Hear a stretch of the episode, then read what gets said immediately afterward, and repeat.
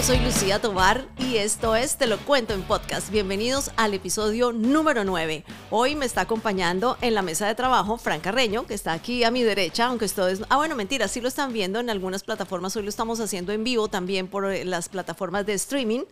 Hola Frank. Hola Lucía, ¿cómo estás? Qué gusto estar aquí. Qué, gusto saludarte. Nuevamente esta semana. ¡Qué sorpresa! ¡Qué sorpresa, sí! y allá, desde Argentina, desde Buenos Aires, nos acompaña Sebastián Amica. Es locutor y profesor universitario que ya lo hemos tenido en algunas oportunidades con nosotros, pero siempre muy valiosos sus aportes y por eso lo tenemos nuevamente aquí con nosotros. Bienvenido, Sebastián.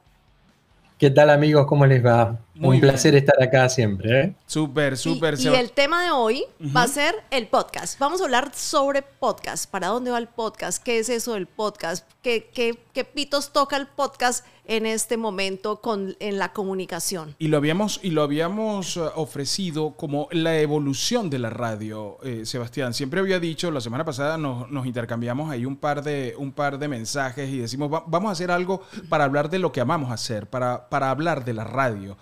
Eh, la radio ha estado muy vapuleada últimamente con respecto a las audiencias. Las audiencias han migrado hacia otras plataformas, está muy rudo eh, eh, la competencia de generación de contenido, etcétera. La radio, la audiencia de la radio ha envejecido.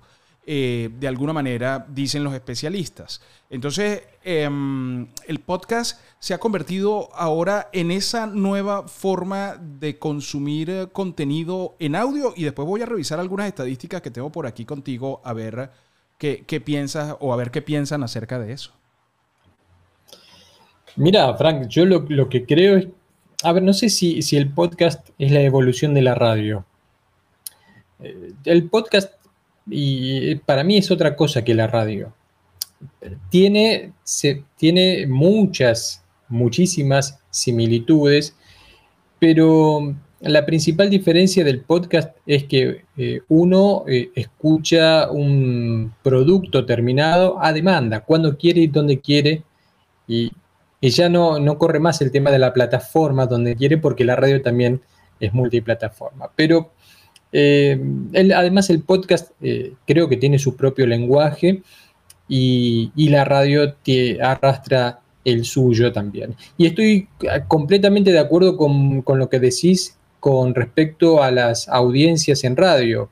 La audiencia en radio ha envejecido. Es más, eh, el mes pasado aquí en, Argentina, un conductor de radio muy importante y empresario radial, Mario Pergolini, en una entrevista por radio, afirmó que la radio había muerto hacía tiempo. Oh.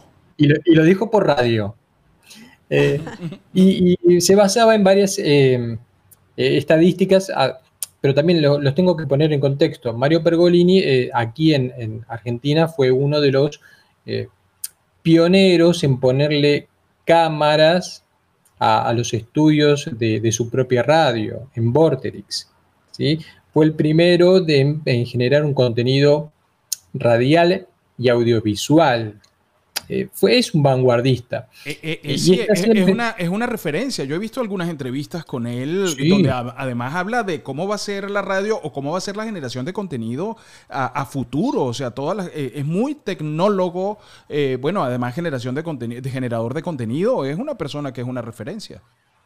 Sí, sí, totalmente. Por, eso se lo, escucha y cada palabra que, él pronuncia con respecto a la radio eh, eh, llama mucho la atención. Y, a ver, no sé si les pasa a ustedes, pero aquí en nuestro país, en Argentina, eh, cada tanto es, como un círculo vicioso. Cada, cada X cantidad de años alguien sale a decir que la radio murió. Y, acá podemos constatar que la radio está más viva que nunca, con sus eh, falencias, con sus defectos y con sus virtudes, pero está. Es más, en los últimos datos de, que, dicen eh, las estadísticas es que el encendido en pandemia eh, en un principio había mermado, pero últimamente el encendido ha aumentado. Y, y sí, coincido con vos, Frank, eh, la audiencia es grande, ya no, la, la juventud, los sub 30, digamos, eh, no, no, están tan dentro de la radio. Están en otras plataformas que son similares a la radio, como Twitch, eh, YouTube, eh, están mucho en Spotify. Pero lo que pasa aquí en la Argentina es que no, las radios no ofrecen un contenido eh, adecuado para esas audiencias. Hoy la, FM, aquí, en Argentina todavía hay FM y AM, no, hay una, no, no, está la radio digitalizada. Eh, las FM, que son supuestamente para las audiencias más jóvenes, las, las que más rating tienen o las más escuchadas, son las FM musicales las que pasan todo el día música y hay un, locutor o una locutora que anuncia los temas y nada más. Sí, mira, yo para mí la radio lo que ha tenido son transformaciones. No es que la radio se vaya a acabar ni se haya acabado, sino que la radio se ha ido transformando en la medida en que van apareciendo nuevas tendencias y, y en este momento las digitales. Pero hay una cosa que sí es cierta, que dependiendo también de en en qué momento llegue la tecnología a los países, sobre todo de América Latina, la radio va a seguir ahí porque hay muchas personas que no tienen acceso a Internet o que todavía en América Latina también se cobra eh, por megas. Entonces se me acabaron las megas, me tengo que conectar y entonces la gente no, hay gente que no tiene acceso directo y se queda pegado todavía a hacer esto. Pero lo que dice un autor español en un libro em, que se llama ¿Cómo habla tu marca en podcast? Él es de apellido, tiene un nombre rarísimo que se llama, eh, para ver, bueno, les que dice, mientras la radio se escucha, el podcast le habla al oyente. Y esa fue una frase que yo rescaté. Cuando hacemos radio, eh, la gente solamente escucha, es casi que pasivo porque tenemos una audiencia multicultural, tenemos una audiencia multiedad. Entonces, cuando hacemos podcast, no, cuando hacemos podcast vamos a un público más específico, vamos a un target más específico con unos temas muchísimo más específicos. Y yo creo que por ahí también esa es la gran diferenciación de la radio según mi, mi punto de vista. Yo no sé qué opinas tú. Totalmente de acuerdo, Lucía, claro, sí, sí, es más, eh, eh, se dice el público de nicho, Exactamente, ¿no? el público de podcast, claro. Y lo que pasa es que eh, lo, que yo veo acá, en, Argentina es que es tanta, tanta la oferta de podcast y la variedad de temas que hay y, y la cantidad de productores y productoras independientes que hay, es que es abrumadora la oferta y uno no sabe eh, por dónde ir, ¿no? No, tiene un camino.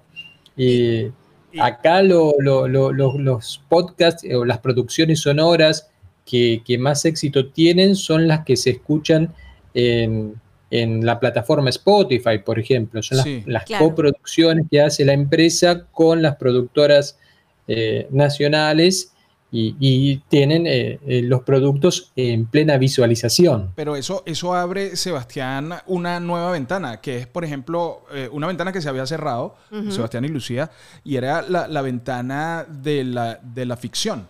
La ficción sonora que prácticamente había... no, prácticamente no. Había, desaparecido. Había desaparecido y resulta que es uno de los de las de los canales que más se está escuchando ahora. De hecho, hay podcasts como El Gran Apagón de España que lo están haciendo serie de televisión. O sea, se está haciendo lo, inverso. No es la serie de televisión que se está haciendo podcast, sino el podcast que se está haciendo serie, que me imagino que la pasarán en Amazon o, en Spotify o esto, ¿no? O sea, que, se abre un camino ahí. Hay un camino para el radioteatro o, la ficción sonora que se está abriendo, que está ahí, que a la gente le gusta, y, y, eso es una recuperación, es un renacer. Sí, Frank, totalmente de acuerdo. Aquí en, y perdón que haga siempre referencia a, acá a la Argentina, ¿no? Que es, lo que conozco. Está bien. Eh, eh, en nuestro país es em, el, radioteatro siempre estuvo, nunca dejó de estar. Es decir, eh, en la radio pública de Argentina hay una, mm, una producción que se llama Las dos carátulas, que tiene más de 50 años en el aire. Y es, un radioteatro a la, antigua, ¿no? Con, que se lo pueda, se realiza en el auditorio de la radio pública, de Radio Nacional Argentina, con actores, con actrices. Y sí, eh, eso siempre estuvo, pero siempre estuvo apuntado a un público, volvemos a lo que decíamos al principio, un público mayor. Hoy estas producciones de, las cuales vos hablás, eh, Frank, sí, están orientadas a un público eh, no tan adulto, sino apta, digamos, para todo público. Y, eso también ha, abierto puerta a las puertas a las producciones eh, locales. Acá en la Argentina se hicieron varias producciones, como la historia de Ricardo Ford, por ejemplo. Basta chicos, se llama el podcast, Ricardo Ford fue un personaje muy mediático aquí en nuestro país y tiene una historia muy, muy rica y el año pasado también salió la ficción con su, con su historia, que eso más que ficción es un documental sonoro, ¿no? Eh, pero también sí hay, eh, ha, vuelto, digamos, como volvió con mucha más fuerza el radioteatro de la mano del podcast y a través, gracias a eso, algunas emisoras privadas aquí en AM han eh, rearmado un staff de radioteatro y han contratado actores y actrices para volver a hacer, por lo menos una vez por semana, al aire, producciones sonoras de, ese estilo, de, esa mano del, radioteatro. Pero sí es, es hermoso es poder volver a escuchar y, con, toda la tecnología, ¿no? Porque antes los radioteatros que escuchábamos eh, los efectos especiales, había una persona en un costado con un micrófono haciendo los sonidos en vivo. Hoy ya eh, con toda la tecnología que hay a, nuestro alcance, eh, nos metemos en, ese mundo que nos presentan y,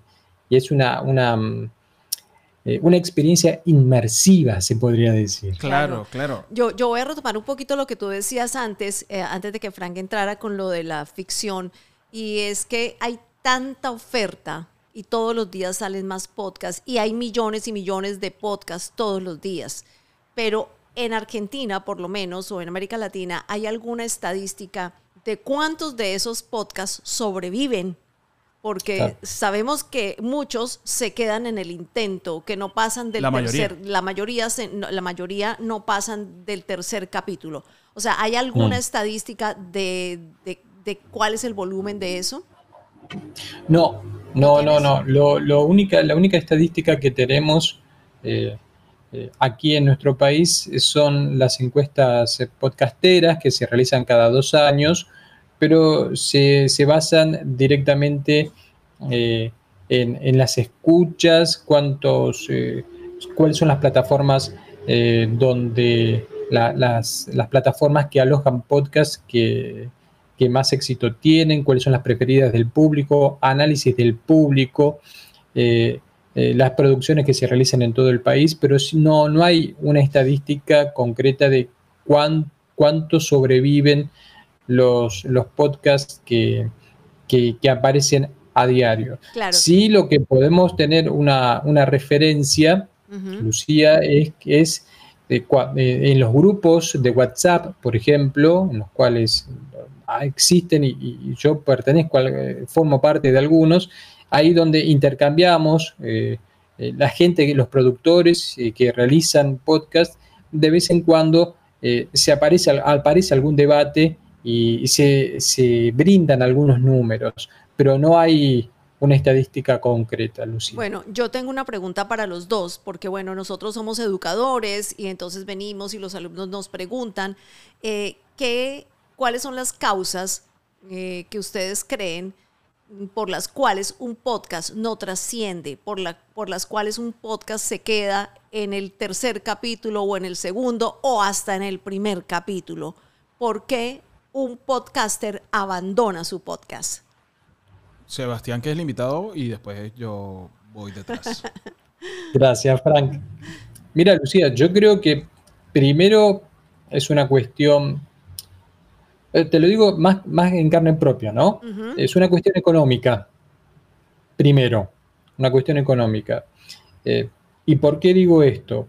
Porque hacer una, una producción sonora eh, una persona sola, ¿no? Un podcast simple, algo, algo, simple. Te lleva un tiempo, bastante tiempo de pensar la, la idea, después volcarla a papel, grabarla, editarla y por lo general o es una persona o es un grupo de personas. Y si es un grupo de personas, a esas personas las podemos retener por un tiempo determinado pequeño. Y si esas, esas personas no, no, no ven redituado su trabajo e, de manera económica, está bien, uno puede empezar con mucha pasión, pero esa pasión siempre tiene un límite.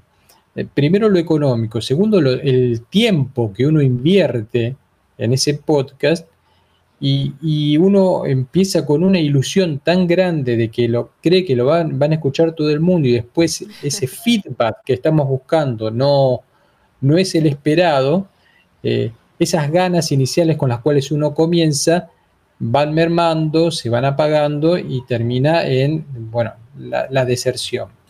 Eh, y también es, insisto, con el tiempo, no es solamente el armado, la producción y el ponerlo en el aire, también es una cuestión de, que, me imagino en algún momento vamos, vamos a ingresar en, en la monetización y en la exposición. ¿Cómo hago para que en este mar de podcast que, que hay, este océano de podcast que hay, ¿cómo hago para que mi producción sonora se destaque o que tenga visualización? Eh, es todo un trabajo más allá de, la profesión de cada uno, más allá del locutor, la locutora, el productor, el diseñador sonoro, eh, son muchas, muchas cosas que entran en una producción que tiene mucho que ver con la radio también, ¿no? Una producción radial pasa, atraviesa eh, prácticamente por, los mismos caminos, ¿no? Claro, Creo que, quizás va por ahí que quizás la persona se pone unas expectativas demasiado altas y a corto plazo. Y esto es algo de resistencia, es esperar porque los resultados no se dan a corto plazo y la gente se pone unas expectativas altísimas que cree que en un mes ya van a tener audiencias millonarias y no, no es cierto, es, es cultivar una audiencia. ¿Y para ti?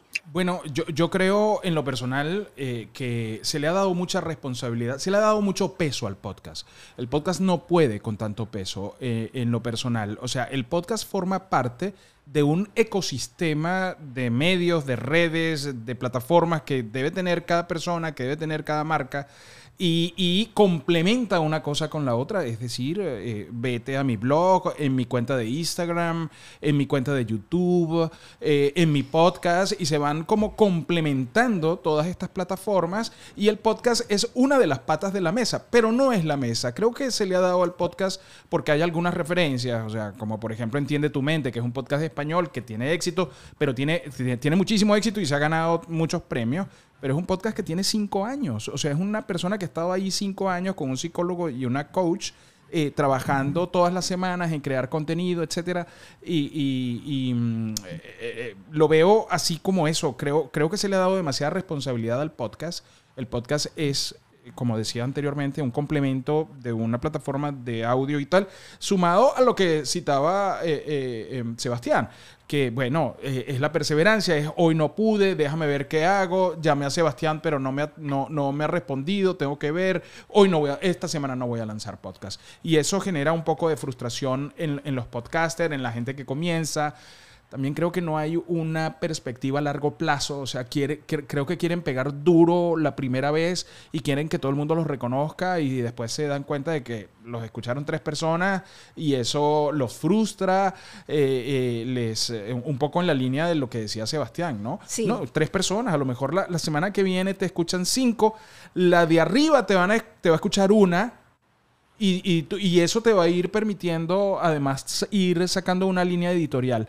Pero a eso quiero comentar que las personas que están en el space, porque estamos haciendo una transmisión multiplataforma, eh, que quieran participar, eh, también pueden hacerlo levantando con la señal de costumbre para darles acceso también con el micrófono y ellos puedan responder, ellos puedan hacer preguntas o participar de, nuestra, de nuestro foro. Sí, para, para mí eh, yo me voy a permitir cerrar un poquito esta pregunta que les hice y es que muchas de las personas, y nosotros lo sabemos por los alumnos que vienen a tomar los cursos de podcast, que no tienen un objetivo, no se plantean un objetivo inicial. Entonces se quedan sin tema.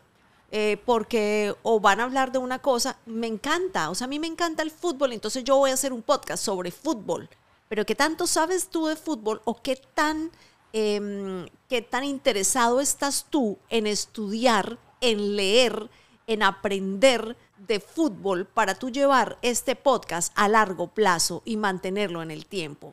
Entonces el tema de no, de no tener un objetivo claro, ese creo que es uno de los principales. Y segundo, pienso que en, cuando se va a comenzar un podcast, nosotros ya tendríamos que tener unos capítulos grabados con anticipación. Yo siempre le digo a la gente, graba con anticipación, agarra un día al mes y grábate los cuatro podcasts del mes y así vas, porque cuando uno se deja colgar, como decimos popularmente, el de tiempo, o sea, si este podcast tiene que salir este domingo, ya yo estoy colgada de tiempo porque es miércoles y ya nosotros necesitamos montar el podcast para que salga el domingo. Em, hay formas de hacerlo y tal. Y, tercero, bueno, hay lo que tú decías, hay que bajarle a las expectativas, tener unas expectativas muy realistas. O sea, yo no voy, o sea, tener metido en la cabeza que es un formato que en inglés nos lleva años luz y que la gente que está produciendo ya, que tiene clientes y todo en inglés, pues no nos podemos comparar con el dial del, New York Times Total. ni nada. Es, es, que ese es el error más frecuente que cometemos, que entonces nos comparamos con el New York Times, que produce 370 millones de dólares al año, y entonces nosotros ya queremos ser como The New York Times, como el Daily. Entonces, ¿sabes? O sea, no, no, no. O sea, e, e, es no somos coherentes, no somos coherentes en eso. Entonces, si yo, si yo voy a hablar de decoración, no importa, yo hablo de decoración y voy haciendo mi nicho y a mí no me importa si me, si me espero, si me voy a tardar cinco años o lo que me tenga que tardar. Voy a hacer mi plataforma de mi tema y lo que voy a hacer es vender indirectamente mis asesorías a través del podcast. Yo mm, es que creo que no se ha entendido eso, por eso es que los podcasts corporativos vienen con todo, porque las empresas ya están entendiendo que no es mm, hablar por hablar. Eh, que tenemos el podcast como Aprendemos Juntos, el, podcast del BBVA en España. Eh, entonces es un podcast que habla de educación, que habla de diferentes rubros y están montando tremendos podcasts, pero en función de vender el banco. Eh, en función de sus servicios corporativos y no venden los servicios corporativos directamente, los venden indirectamente. ¿Hay, alguna estadística aquí, Sebas, antes de darte la palabra, que, dice que el podcast, eh, el 38% de los clientes de las agencias de publicidad han utilizado un podcast de marca con sentido publicitario? O sea, que ya la, empresa, las la empresa las marcas empiezan a entender que no necesariamente el BBVA en España tiene que hablar de finanzas, sino que puede hablar de otras fórmulas y llegar a la audiencia de una manera diferente con, la presencia de la marca. Sí, totalmente de acuerdo, Frank. Y, quiero, no quiero dejar pasar eh, dos temas que tocó Lucía eh, en su, en su explicación.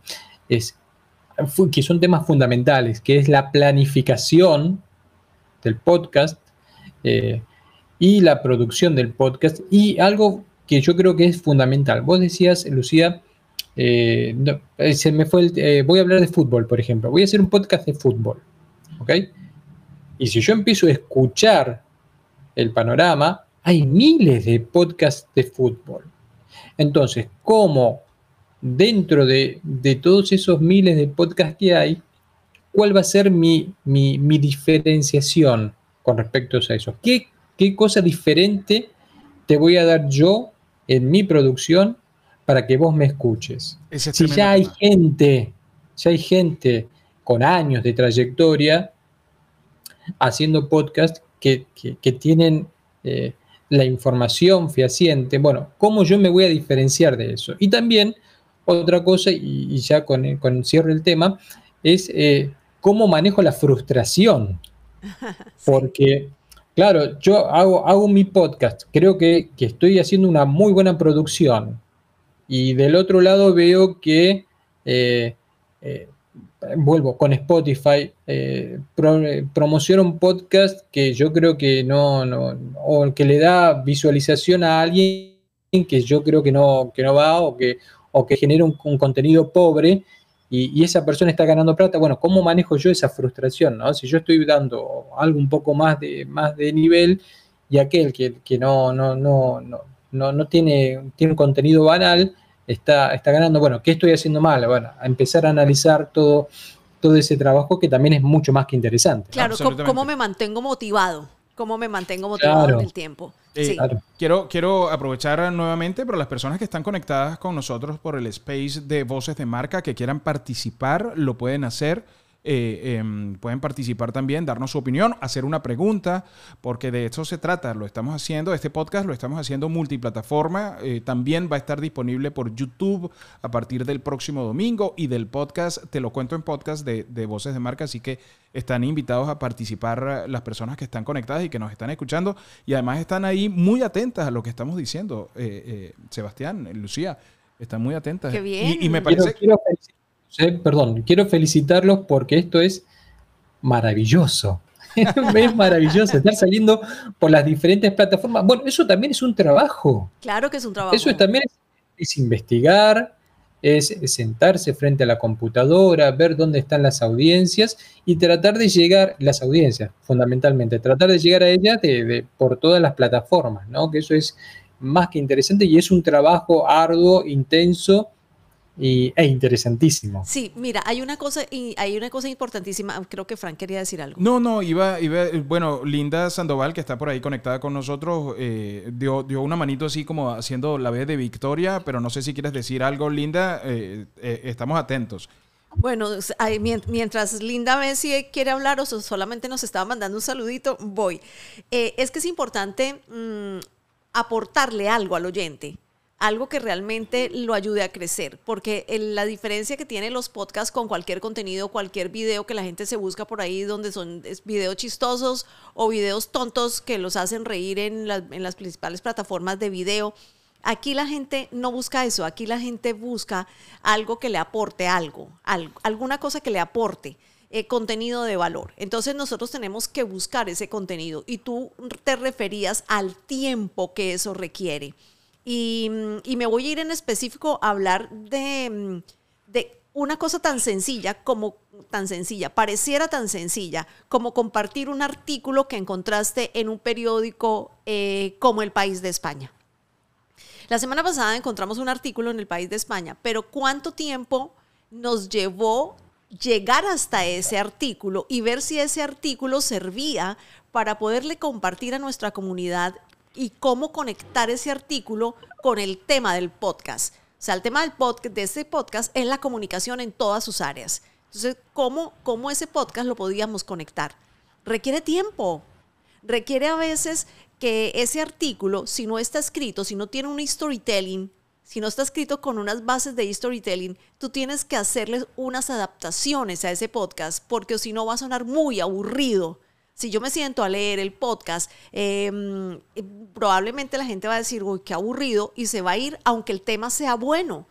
Entonces, el tiempo que, tienes que invertir es un tiempo que te lleva leer, es un tiempo que te lleva a escribir, y no es lo mismo escribir para leerlo en, mentalmente que para decirlo en voz alta. Son cosas que la gente no tiene en cuenta. Y diste un, con un tema más que interesante que es el storytelling, ¿no? Es el contar una historia. Total. Y, nos vamos a la raíz de todo, que, es donde converge todo, que es que trasciende ya la radio y el podcast, que es la comunicación.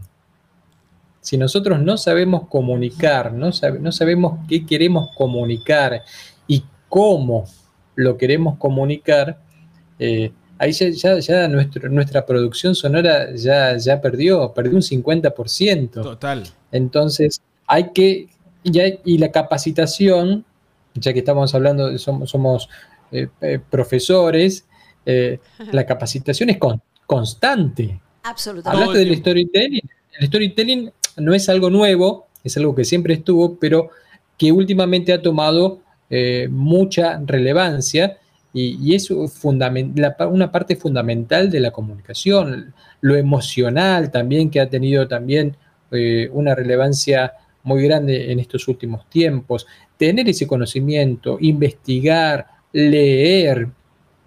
Está bien, hoy un, libro con, esos temas.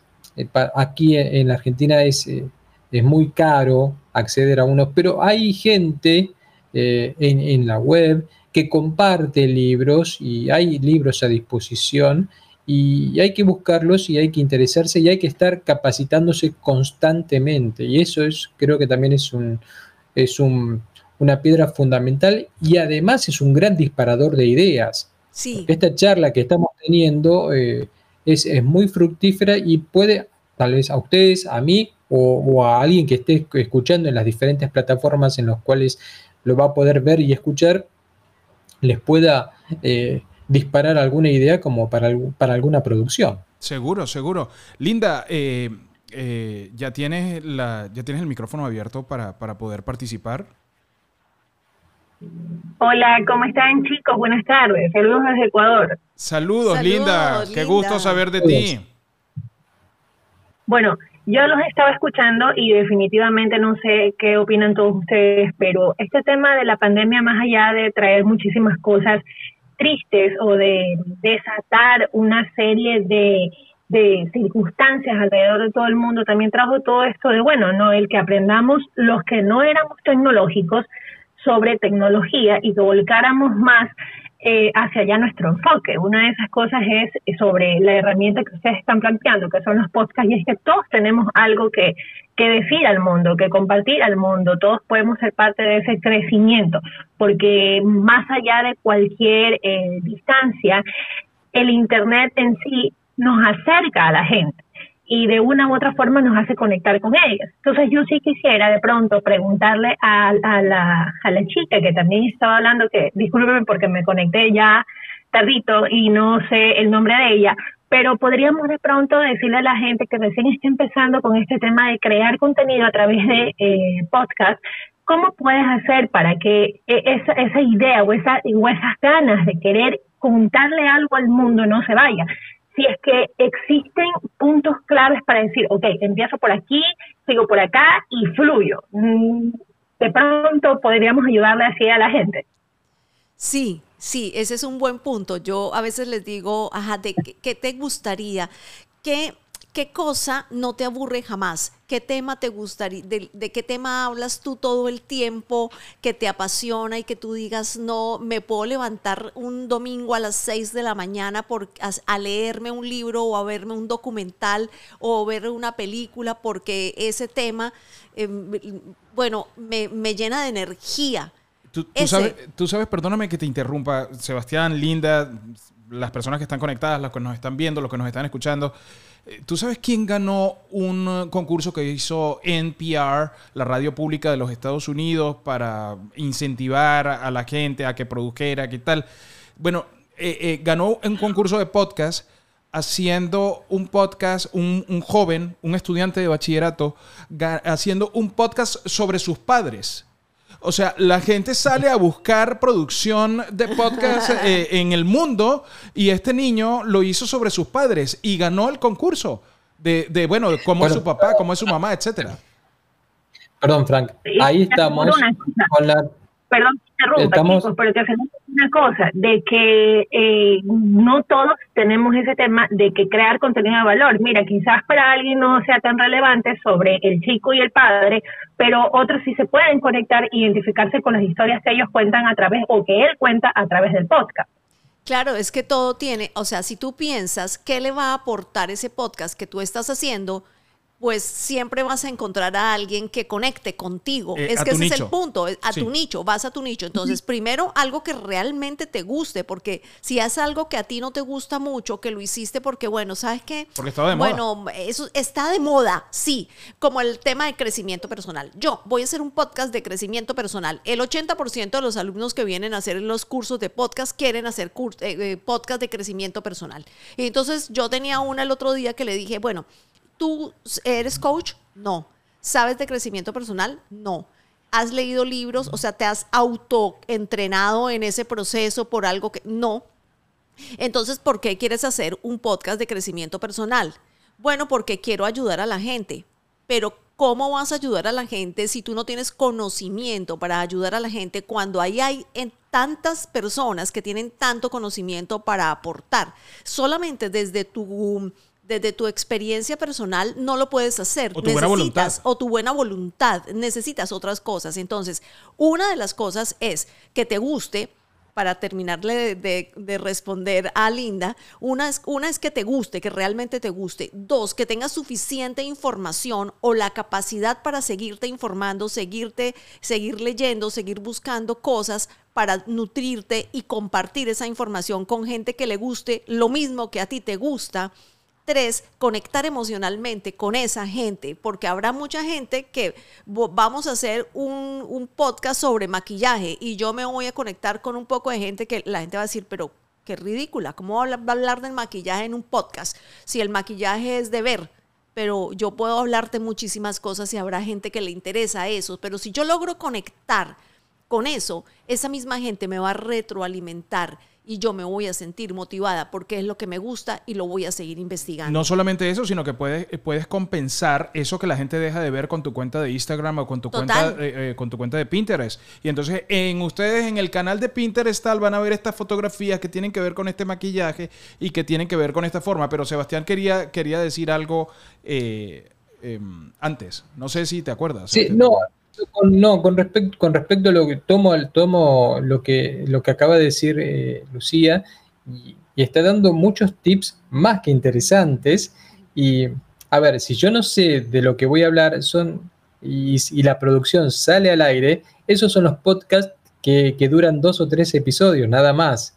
Volvemos al tema de la producción, de conectar emocionalmente y, a ver, si yo voy a hablar de maquillaje, es una muy buena opción de, hacerlo bien, y ahí sí hay que tener planificación. Y si yo lo hago muy bien y me destaco en la forma en que lo comunico, en que lo hago, ahí es cuando yo, y, lo muestro, ¿no? Y lo muestro y, y, se conoce mi podcast, ahí es cuando yo puedo conectar con las diferentes marcas y tal vez alguna marca de maquillaje le guste lo que yo estoy haciendo porque es diferente eh, y me pueda contratar.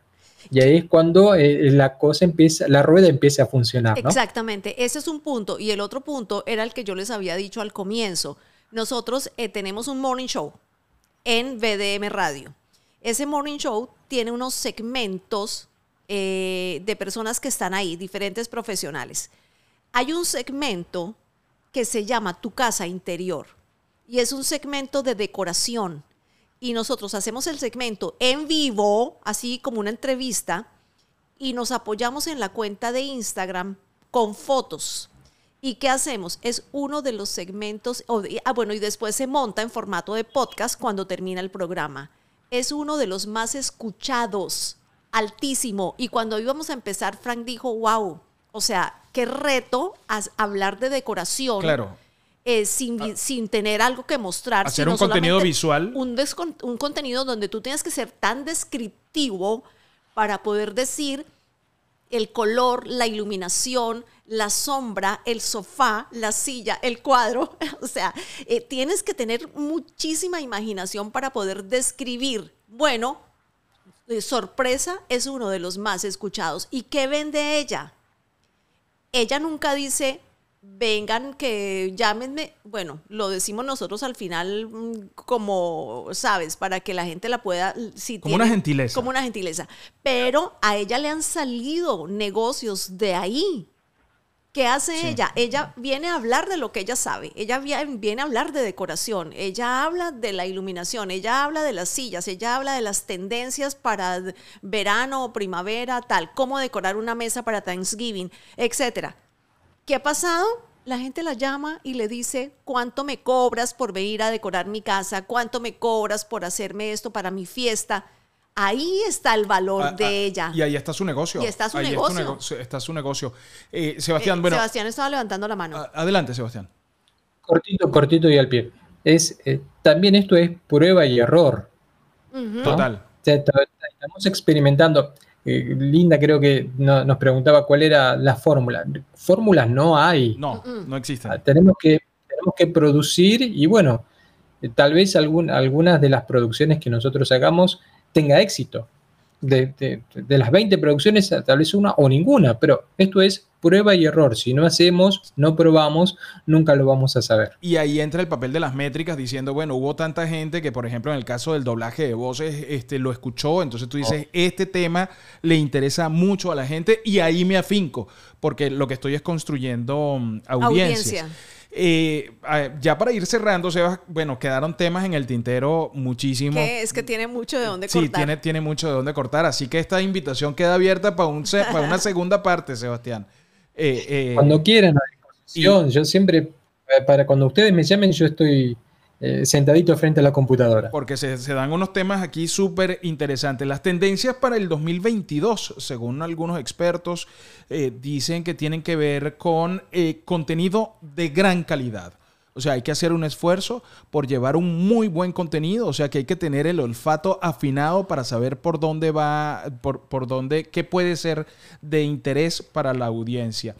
También el aumento de contenido por y para mujeres. O sea, podcast producido por mujeres, también para mujeres. Eso también se presenta como una tendencia, además de los millennials y la generación Z, porque necesitamos recuperar también a esa audiencia que por alguna razón es más visual que auditiva. Y eh, en el 2022 se consolida un poco más la monetización de los podcasts. O sea que el, está sembrado, está, el, terreno está listo para sembrar, para cultivar. Lo que hay es que, bueno, estar conectado e ir haciendo eh, cosas que, tengan punch, que, que den donde tienen que dar. Sí, sí, acá, acá en la Argentina es, a ver, eh, es, eh, va muy lento el crecimiento del podcast, pero es sostenido. Es sostenido. Sí.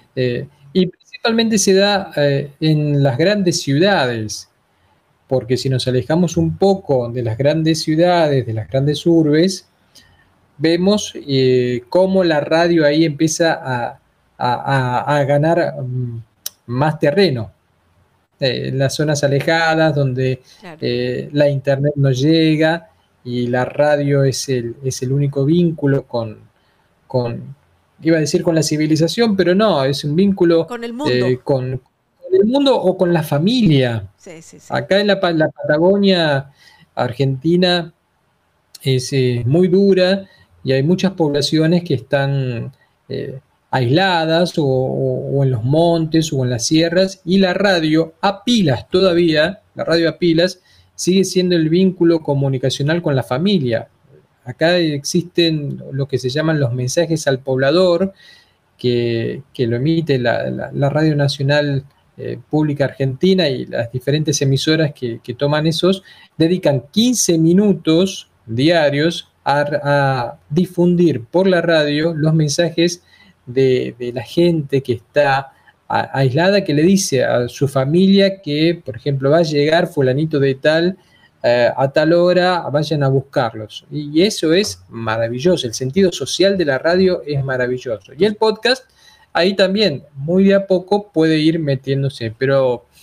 Pero sí, hay, hay muchos temas como para poder charlar. Y perdón que me vaya a la radio. No, no, no pasa nada, pero, pero es que me sirve y voy, y voy a conectar ahí. Y es que en el Reino Unido hay una emisora de radio que empezó siendo un podcast, pero ahora es mm. radio y es participativa, es decir, está ubicada en un pueblo donde hay 12.000 habitantes y los 12.000 habitantes van mandando notas de voz, bueno, diciendo qué es lo que está pasando, cómo está el tráfico, cómo está el clima, por dónde se pueden meter para dar una recomendación.